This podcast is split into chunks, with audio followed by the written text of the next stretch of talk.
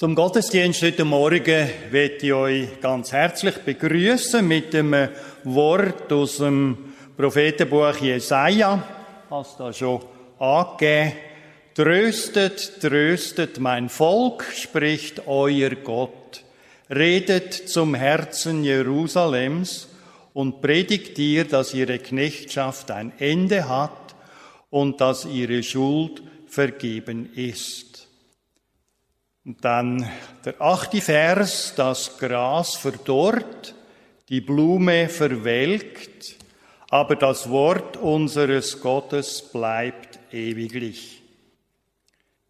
Ein Grundsatz, wo bei uns in der Kirche, auch in der, seit der Reformationszeit bis in die Neuzeit hinein, äh, eigentlich Grundlage war, ist, dass allein das Wort Gottes Hilf und Kraft und Zuversicht gibt. Sola Scriptura, allein die Schrift. Mit dem Schriftprinzip ist ein Geheimnis verbunden gewesen und ist heute noch verbunden. Die Bibel und die treue Verkündigung und Auslegung vom Wort Gottes hat Kille zu aller Zeit erhalten. Ich denke, das ist gut, dass man daran denkt, bei allen Methoden, die man versucht anzuwenden und hilfreich einzusetzen, darf man es nie vergessen, man kann es nicht zwingen und man kann es nicht herbeiführen. Gott lässt sich auch in diesem Bereich seine Ehre nicht nehmen. Es ist der Herr, der das Haus der Kirche baut. Es ist der Herr, der es Gedeihen gibt. Es gibt einen Haufen Beispiele so im langen Lauf der Kirchengeschichte. Manchmal entlockt es uns auch da oder dort ein Lachen. Ein kleines Muster dazu im Jahr 1740. Da hat in Schottland ein gelehrter Pfarrer gelebt, der William McCulloch. Er schreibt sich etwa gleich wie unsere Motorsensen und Motorsagen und all die Gartengeräte. Er ist Pfarrer in Cambuslang in Schottland. Er ist äußerst gelehrt aber als Redner total unbegabt.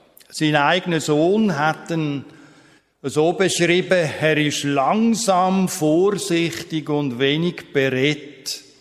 Und man hat ihm dann auch mit der Zeit den Übernahme El-Minister, Minister ist Pfarrer, oder? El-Minister gegeben, Bierpfarrer.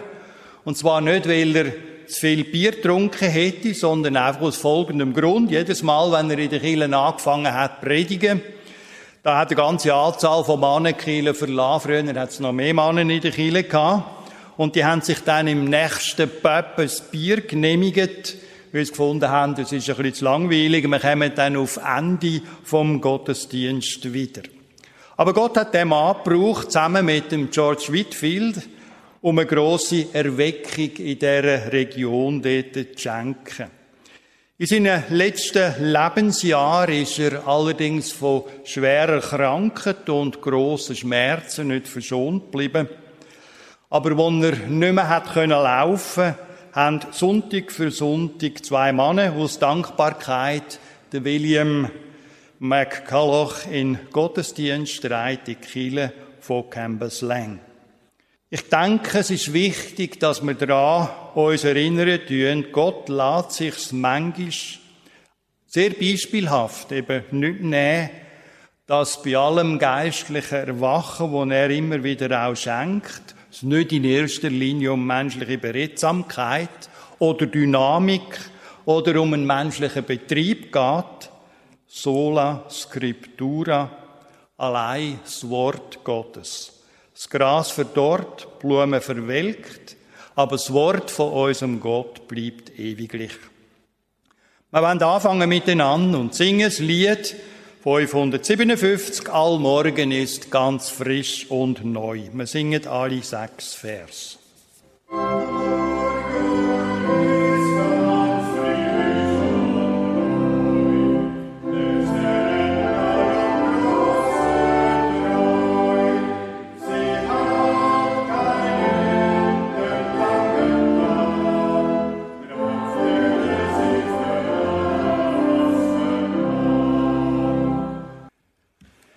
Lesen uns der 23. Psalm. Der Herr ist mein Hirte, mir wird nichts mangeln. Er weidet mich auf einer grünen Aue und führet mich zum frischen Wasser. Er erquicket meine Seele, er führt mich auf rechter Straße um seines Namens willen.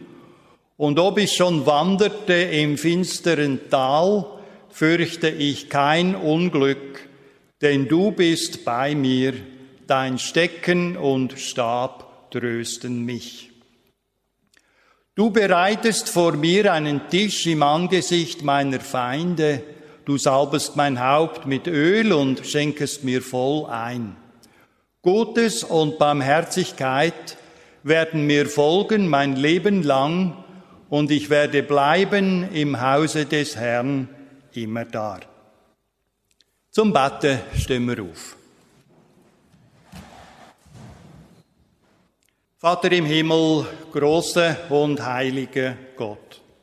Dir wollen wir danken an dem heutigen Morgen, an dem Sonntagmorgen, dass wir dies Wort haben, wo es tröstet, aufrichtet, immer auch wieder korrigiert und Kraft und Zuversicht schenkt für unser Leben und für unseren Alltag. Wir vertrauen darauf, dass dein Heiliger Geist dieses Wort uns auftut, verklärt und so, dass wir sie in unserem Herz mitnehmen können und auch im Lauf der nächsten Woche da oder dort vielleicht wieder neu auch Kraft daraus schöpfen. Wir vertrauen darauf, dass dies Wort nie leer zurückkommt. Und das macht uns froh und getrost und zuversichtlich auch für die Zukunft von unserer Kirche. Amen. Wir sitzen. Ich werde an diesem Sonntag und am nächsten Sonntag bin ich ja nochmal da, den Psalm 23 mit euch anschauen. Heute also ein erster Teil und am nächsten Sonntag dann ein zweiter Teil. Die Lieder, die ich noch ab CD rausgesucht habe, für den nächsten Sonntag, handeln eigentlich in der einen oder anderen Form um den 23. Psalm. Das erste ist ein Lied, wo uns eben auf Problematik und Gedanken vom 23. Psalm hinweisen tut. Heute also zum ersten Teil des 23. Psalms. Der Herr ist mein Hirte, mir wird nichts mangeln. Er weidet mich auf einer grünen Aue und führet mich zum frischen Wasser. Er erquicket meine Seele. Er führt mich auf rechter Straße um seines Namens willen. Und ob ich schon wanderte im finsteren Tal, fürchte ich kein Unglück, denn du bist bei mir. Vor vielen Jahren, das war noch so in der ersten Hälfte meiner Pfarramtszeit, da hatte ich einen Onkel zu beerdigen. Der war ganz plötzlich beim Baden gestorben, erst 56 Jahre alt. Er war tätig in leitender technischer Stellung in einem bekannten Konzern im Ostargau. Ich mache jetzt keine Werbung, ich sage es darum nicht. Er war Deutscher und wir in der Verwandtschaft hatten eine große Hochachtung vor ihm. Und alle dachten, ja, also so weit, da wird es keiner von uns je bringen. Große Trauer, tiefe Bestürzung, wie das eben so ist, wenn einen der Tod so unvermittelt trifft. Der Cousin wollte eben, dass ich die Beerdigung übernehmen würde. Und so kamen wir beim Beerdigungsgespräch auf die Frage, welchen Bibeltext ich der Ansprache zugrunde legen sollte. Und mein Cousin war Werbemanager. Er meinte, du kannst alles nehmen aus der Bibel, aber nicht den 23. Psalm. Nun, ich habe den Wunsch respektiert, ich tue das nicht immer. Ich finde, man muss auch in die Situation hinein das treffende Bibelwort nehmen, aber eben, ich war noch, noch jünger und habe mich dann eher da oder dort mal gefügt. Ist ja auch gut, wenn man das so tut. Ich habe also den Wunsch respektiert und ihn auch verstanden. Der 23. Psalm ist ja nun ein Psalm, den wir alle gut kennen. Die Eltern zumindest haben ihn noch auswendig gelernt. Ich musste das schon nicht mehr. Und meine Frau, wenn ich dann den Psalm vielleicht da oder dort äh, gebetet habe oder gelesen habe, hat dann gesagt, also du, wieso kannst du eigentlich den Psalm nicht Wort für Wort so gut? Ich habe das noch gelernt im Unterricht. Nun also der 23. Psalm, wir meinen, wir würden ihn gut kennen, aber möglicherweise wird er trotzdem oder gerade weil wir ihn kennen, für den einen oder anderen doch hilfreich sein für heute Morgen. Der 23. Psalm vermittelt das Bild des guten Hirten. So lauten die Überschriften in der Bibel, eigentlich in allen Bibelübersetzungen. Aber eigentlich sind es zwei Bilder, die uns dieser Psalm vermittelt. Einmal der gute Hirte und dann im zweiten Teil eben für die nächste Woche, nächsten Sonntag, das Bild des treuen Freundes.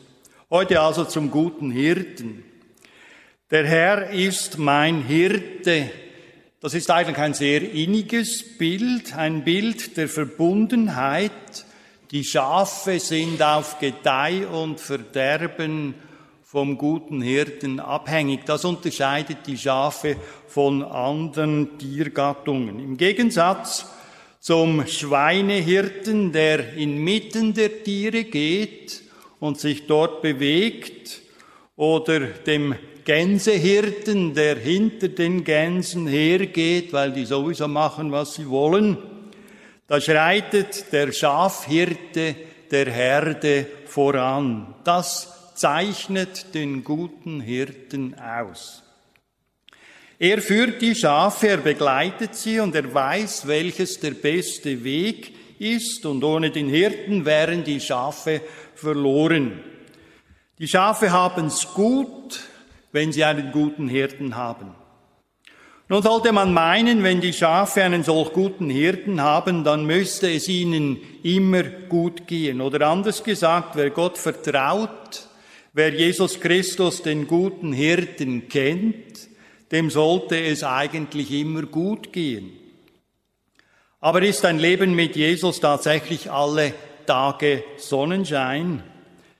Vielleicht kennen einige von Ihnen das Lied aus den Kindertagen oder aus der Sonntagsschule. Dort heißt es, Lasst die Herzen immer fröhlich und mit Dank erfüllet sein, denn der Vater in dem Himmel nennt uns seine Kinderlein. Und dann heißt es im Refrain, immer fröhlich, immer fröhlich, Jesus unser Sonnenschein. Voller Schönheit ist der Weg des Lebens, fröhlich lasst uns immer sein. Man hat sich in der Vergangenheit häufig über dieses Lied ausgelassen, dass doch ein so vollkommener Unsinn sei und man den Kindern etwas vorgaukle, was im späteren Leben ja dann gar nie eintreten würde. Ich erlaube mir dann doch nach den ersten paar Sätzen hier, euch dieses Lied vorzuspielen, und zwar aus folgendem Grund. Unser ältester Sohn, der war als Primarschüler zweimal in einem Kinderlager der Genfer Bibelgesellschaft. Die Lager standen unter dem Motto dieses Liedes, immer fröhlich Lager hießen sie. Und er kam dann jeweils strahlend zurück und meinte, diese Lager tragen zu Recht diesen Namen. Ich möchte auch Jesus vertrauen.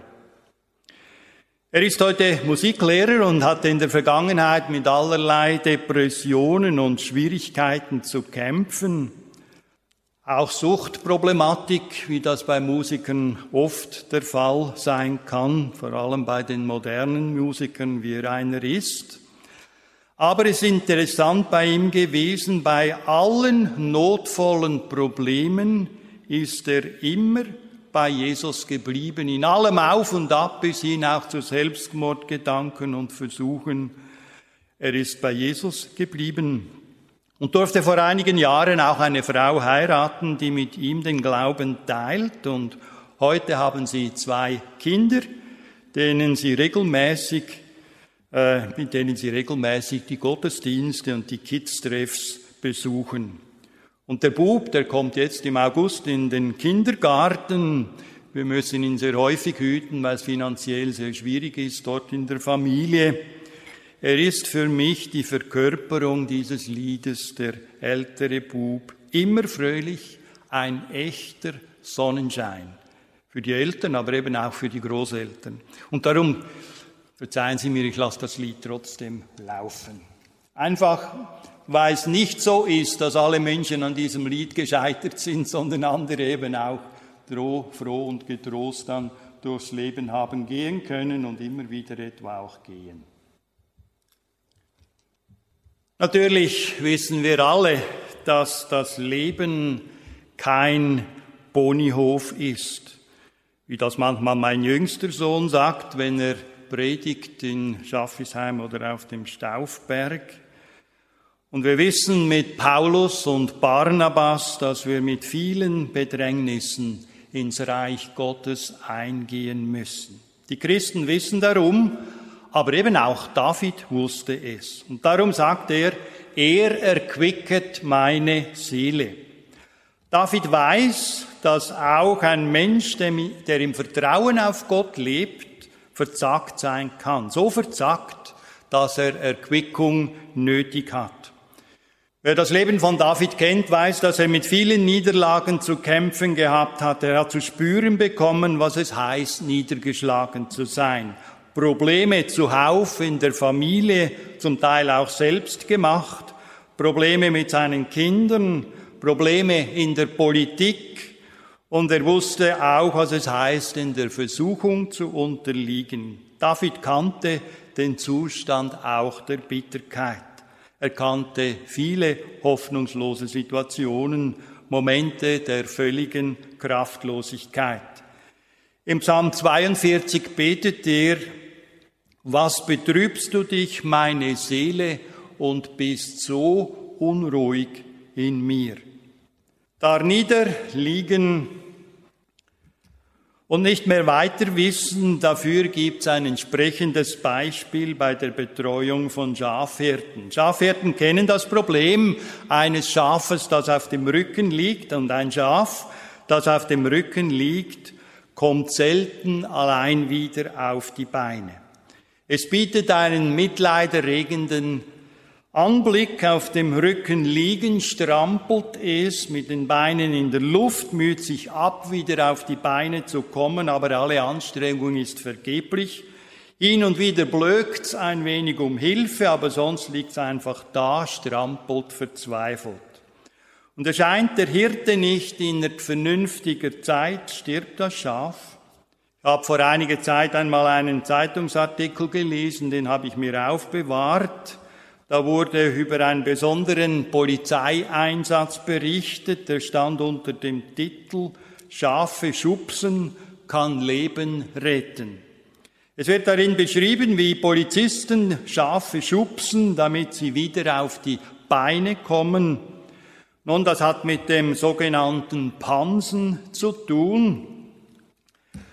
Der Pansen ist der Teil des Magens der Wiederkäuer. Beim Schaf beträgt der Inhalt etwa 10 Liter. Weil der Pansen das Schaf niederdrückt, wenn es auf dem Rücken liegt, muss man es unbedingt auf die Beine stellen. Und aus diesem Grund ist es wichtig für einen Schafhirten, dass er seine Herde jeden Tag aufmerksam kontrolliert und die Schafe zählt, ob sie auch alle wieder auf die Beine kommen oder auf den Beinen sind. Fehlt eins oder zwei, ist häufig sein erster Gedanke. Mein Schaf, das liegt irgendwo auf dem Rücken, ich muss es wieder auf die Beine stellen, ich muss es erquicken. Das ist der wörtliche Sinn des hebräischen Wortes hier in Psalm 23 beim Wort, das wir übersetzen mit erquicken, auf die Beine stellen. Aber nicht nur der Hirte passt auf die auf dem Rücken liegenden Schafe auf, sondern auch die Raubtiere, die Bussarde, die Geier, die Steppenwölfe. Und Sie alle wissen, dass ein Schaf, das auf dem Rücken liegt, eine leichte Beute ist und der Tod unmittelbar bevorsteht. Das alles weiß David, er war ja jahrelang Schafhirte in seiner Jugend. Darum sucht der Hirte sein Schaf und stellt es wieder auf die Beine. All diese Bilder müssen wir uns vor Augen halten, wenn wir uns mit dem 23. Psalm beschäftigen. Und wenn es hier heißt, er erquicket meine Seele, er richtet sie wieder auf. In diesen Worten, da liegt etwas ungemein Persönliches, etwas Zartfühlendes, auch etwas Liebevolles. Wunderbar, wenn diese beiden Vorgänge ineinander greifen. Einerseits das Schaf, das hilflos auf dem Rücken liegt, völlig bewegungsunfähig, obwohl es sonst eigentlich gesund und kräftig wäre, in gutem Zustand. Und andererseits das Bild des aufmerksamen Hirten, hilfsbereit, opferbereit, immer geduldig und mitfühlend. Viele Menschen meinen, dass Gott ärgerlich, ja sogar zornig sei, wenn ein Mensch, der ihm vertraut, strauchelt, hinfällt oder in geistlichen Fragen in einen Engpass gerät. Aber das stimmt nicht. Jesus Christus hat uns im Bild von guten Hirten die Liebe Gottes in einzigartiger Weise geoffenbart. Er empfindet genau die gleichen Gefühle der Angst, der Sorge und des Mitleids für da niederliegende Menschen. Wie der Hirte für die auf dem Rücken liegenden Schafe empfindet, so empfindet Jesus für uns. Und das ist auch der Grund, warum Jesus dem Menschen mit so viel Barmherzigkeit und Mitleid begegnet ist warum er so großmütig auch mit den Heruntergekommenen sich beschäftigt hat. Das erklärt auch, warum er über die meinte, über die weinte, die seine Liebe verschmähten. Wir ahnen etwas von der Tiefe des Mitgefühls von Jesus verlorene, für verlorene Menschen. Er kommt ihnen schnell und freudig zu Hilfe, er will retten und aufrichten. Wie oft gleichen wir diesem Schaf, gerade auch dann, wenn wir über all das Vergangene im Leben nachdenken. Wenn wir älter werden, mir geht's ja jetzt auch so mit gut 70, wir denken nach über all das, was geschehen ist. Man stellt Überlegungen an, weist vielleicht auch Schuld zu. Und ganz akut steht immer auch die Frage nach der Vergebung im Raum. Wer weiß, dass wir eigentlich alle verlorene Schafe sind, Schafen, die da niederliegen. Wer das weiß und wer sich nicht besser vorkommt, der kann auch die Vergangenheit in einem milderen Licht sehen. Er weiß, dass wir alle, samt und sonders, von Jesus und seiner Vergebung abhängig sind. Und er spürt, dass wer nachträgt, letztlich alles selber tragen muss, sich selber alles auflädt und irgendwann darunter zusammenbricht. Ganz anders lehrt es uns hier der 23. Psalm, der gute Hirte erquickt meine Seele, er richtet auf aus Trauer und Schuld, er schenkt mir aber auch eine ganz neue Beziehung zum Mitmenschen. Er erquickt meine, meine Seele, der gute Hirte übernimmt Verantwortung für mein weiteres Lebens. Im ersten Teil dieses Gebetes von David findet noch eine bemerkenswerte Steigerung statt. Man kann da niederliegen und man hat Erquickung nötig, aber Gefahren und Nöte können sich potenzieren. Man fühlt sich dann wie einem Tunnel, möchte es mit einem Bild so verdeutlichen, durch das Apenninengebirge in Italien, da führt eine interessante Eisenbahnstrecke, die sogenannte Poretana. Heute wird sie nur noch wenig genutzt, aber vielleicht da oder dort auch für touristische Zwecke. Aber früher war das eine lebenswichtige Verbindung. Auf einer Strecke von etwa 100 Kilometern fährt man durch 48 Tunnels. Dazwischen gibt es herrliche Ausblicke, aber alle paar Minuten gibt es wieder ein Tunnel. Die Strecke wurde gebaut, um Reisenden den besten Weg zum Ziel zu geben.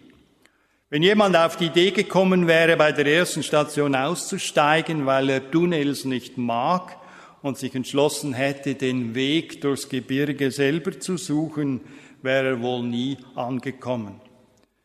Denke, dieses Bild kann man gut auf unser Leben übertragen. Gott führt uns oft durch Tunnels und manchmal sind sie auch schrecklich lang. Aber es ist der beste und sicherste Weg und es geht ja nicht nur durch dunkle Tunnels.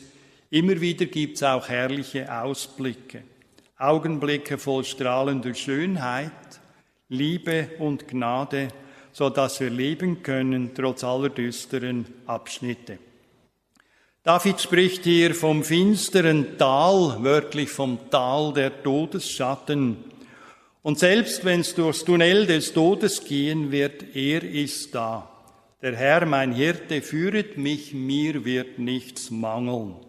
Und das soll auch uns gelten. Viele Führungen Gottes werden auf dieser Erde für uns immer unverständlich bleiben. Gottes Wege sind manchmal wirklich verschlungen. Und doch bleibt es für den Glaubenden tröstlich zu wissen, der Herr ist mein Hirte, er führet mich. Denn wir wissen ja, so manches Ereignis im Leben wirft die Schatten des Todes voraus, sei es eine Krankheit, ein plötzlicher Unfall, etwas scheinbar Unüberwindliches. Wir stehen an und es gibt kein Rückwärts, kein Vorwärts mehr. In dieser Bedrohung der Todesschatten, da wechselt David die Gebetsform. Bis jetzt hat er von Gott in der dritten Person gesprochen. Er ist mein Hirte. Er weidet mich auf einer grünen Aue. Er erquicket mich.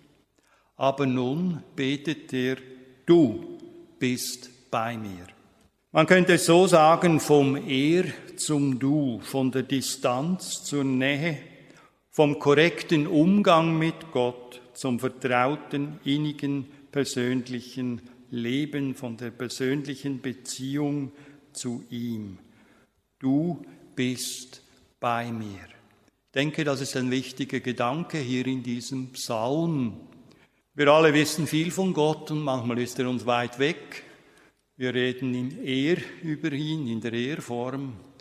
Aber erst dann, wenn es zur Du-Form wird, vom Er zum Du kommt im Leben, spüren wir, dass er wirklich da ist.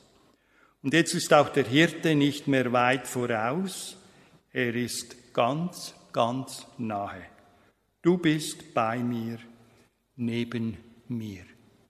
Amen. Thank you.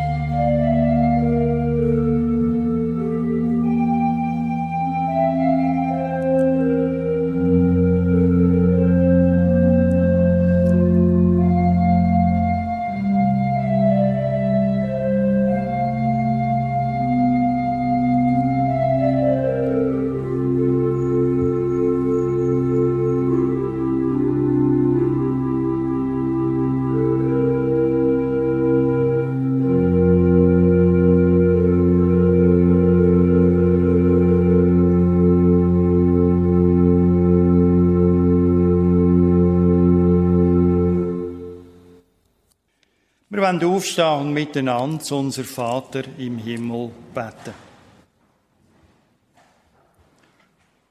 Unser Vater im Himmel, geheiligt werde dein Name, dein Reich komme, dein Wille geschehe wie im Himmel, so auf Erden. Unser tägliches Brot gib uns heute und vergib uns unsere Schuld, wie auch wir vergeben unseren Schuldigen. Und führe uns nicht in Versuchung, sondern erlöse uns von dem Bösen. Denn dein ist das Reich und die Kraft und die Herrlichkeit in Ewigkeit. Amen. Kollekte vom heutigen Sonntag ist bestimmt für Beratung für Schwerhörige und Gehörlose. Ich denke, es ist eine wichtige Aufgabe. Ihr wisst es vermutlich alle auch, dass die Gehörlosen meistens mehr leiden, wie die Blinden. Weil als Gehörloser hat man es schwierig am täglichen Leben, in der Konversation, im Gespräch, im Austausch miteinander dabei zu sein. Als Gehörlose ist die Gefahr gross von der Vereinsamung.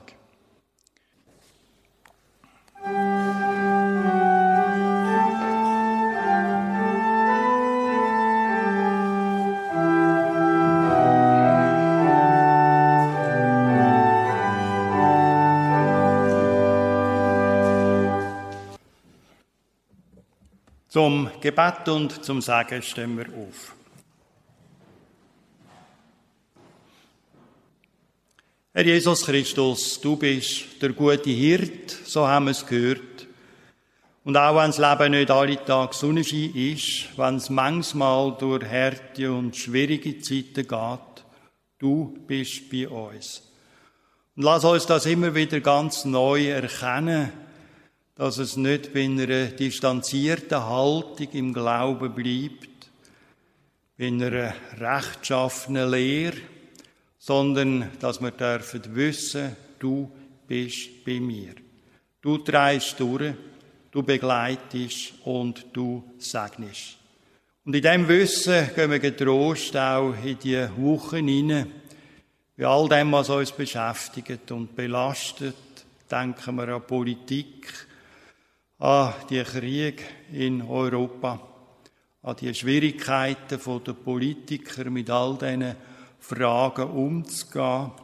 Wir bitten, dass du durch deinen Geist Menschenherzen willig machst und erleuchtest und einfach auch eingreifst und Zuversicht gibst. Wir denken auch an den G7-Gipfel, wo stattfinden wird. Gib auch da gute Gedanken. Wir legen es dir her und bitten um Segen für all die Politiker und auch um Hilfe von uns, indem wir einstehen in der Fürbitte und begleitet tun. Herr, und nun segne uns und behüte uns. Herr, lass dein Angesicht leuchten über uns und sei uns gnädig. Herr, erhebe dein Angesicht auf uns und schenke uns deinen Frieden. Amen. Fürs Ausgangsspiel sitzen wir.